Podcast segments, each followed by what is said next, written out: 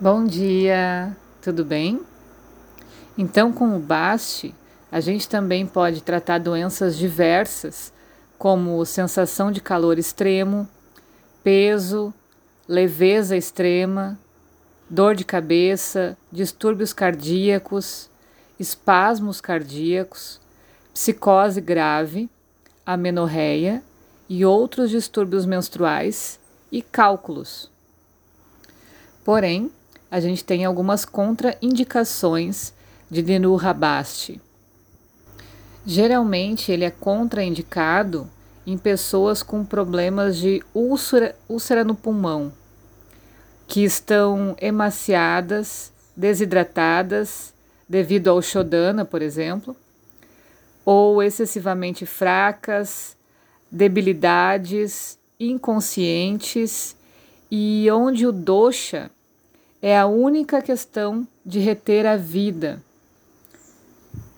Então, o agravamento do dosha ainda é a única coisa que está segurando a vida daquele paciente, né?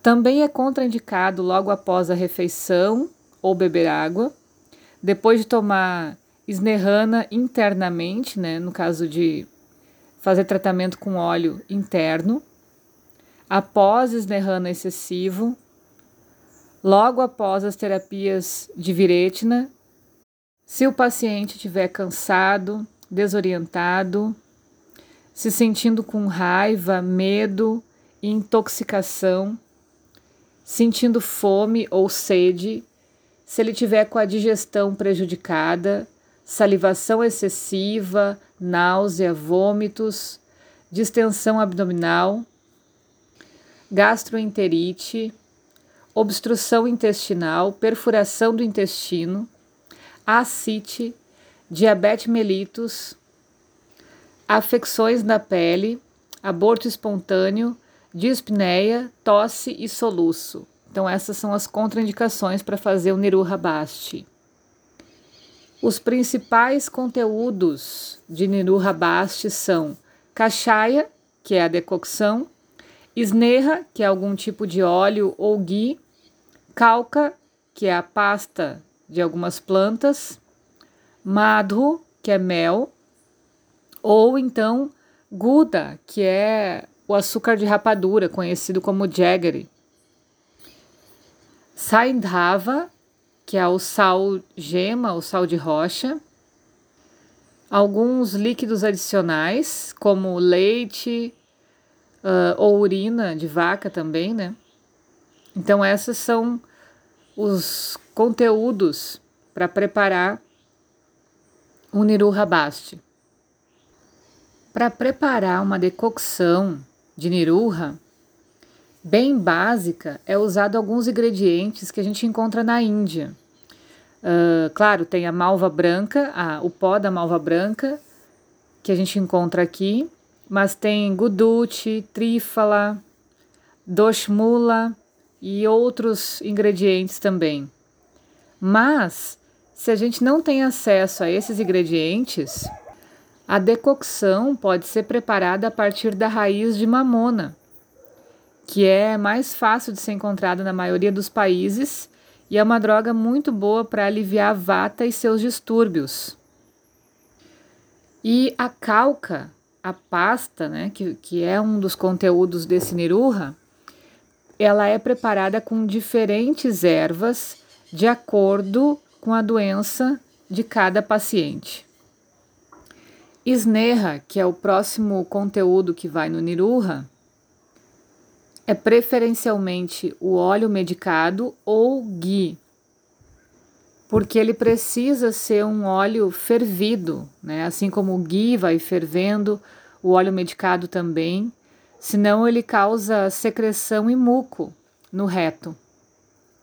O próximo conteúdo é madhu, que é o mel ou jaggery, também é muito importante na preparação do Niruha Basti se coloca em torno de 50 ml de mel nessa preparação. E o último é Saidhava, que é o sal de rocha, em torno de 12 gramas de sal é adicionado na preparação do Niru Basti. E é muito importante também o método de mistura desses ingredientes, porque precisa ter impreterivelmente uma mistura homogênea. Para isso, a gente coloca primeiro o mel e o sal, são colocados no pilão e misturados. Depois se adiciona o esnerra escolhido, o óleo, né, ou o ghee, e aí vai misturando também nesse pilão. E em seguida adiciona-se a calca ou pasta. Também vai misturando, misturando nesse pilão. E por último, se colocam todos os ingredientes líquidos, né, como leite ou urina de vaca.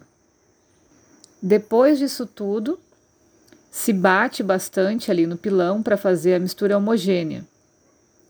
E em seguida, a mistura é mantida em banho-maria para ser aquecida, para ficar na mesma temperatura do corpo e é colocado então no recipiente para fazer o niru rabaste. E aí é feito isso imediatamente no paciente.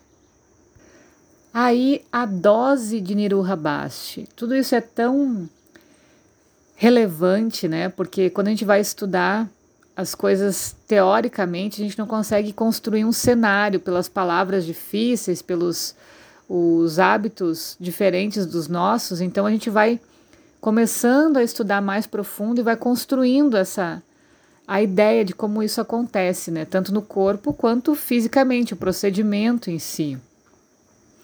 A dose de Niruhabashi é de acordo com a idade do paciente. Então, a dose para criança de um ano é de 50 gramas. Então, 50 gramas é aumentado para cada ano completo da criança, até a idade de 12 anos, que é cerca de 600 gramas. Após a idade de 12 anos, a dose de Niruha é aumentada em 100 gramas para cada ano completo. Por exemplo, será 700 gramas para a idade de 13 anos, 800 gramas para a idade de 14 anos e assim por diante, até o máximo de 1,2 kg que será na idade de 18 anos.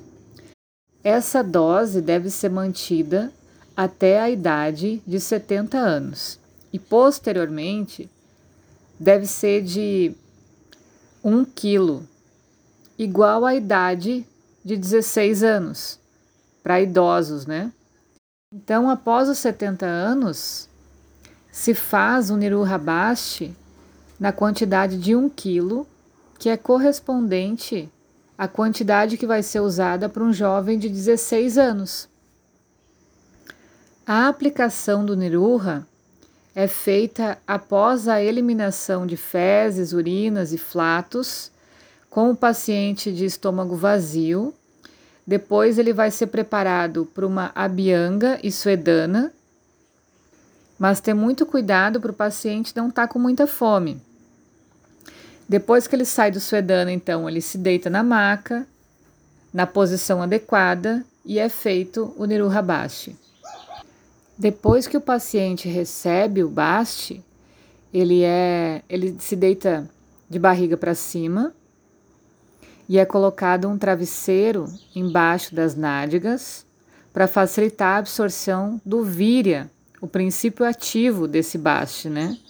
bem como a penetração dele em todo o corpo. E o Niruha Bashi deve sair em 48 minutos após a sua aplicação. Caso contrário, pode causar danos ao paciente. Em caso de atraso em seu retorno, Sneha Viretna ou Bashi preparados a partir de drogas Snigda, ou seja, untuosas, Ushna, quente, e Tikshna, penetrante, devem ser administrados para facilitar a volta desse Niruha. E após o retorno adequado do Niruha, o paciente pode tomar banho com água morna e tomar uma refeição composta de arroz misturado com sopa. Ok? Por hoje é isso. Um ótimo dia para todo mundo. Beijo!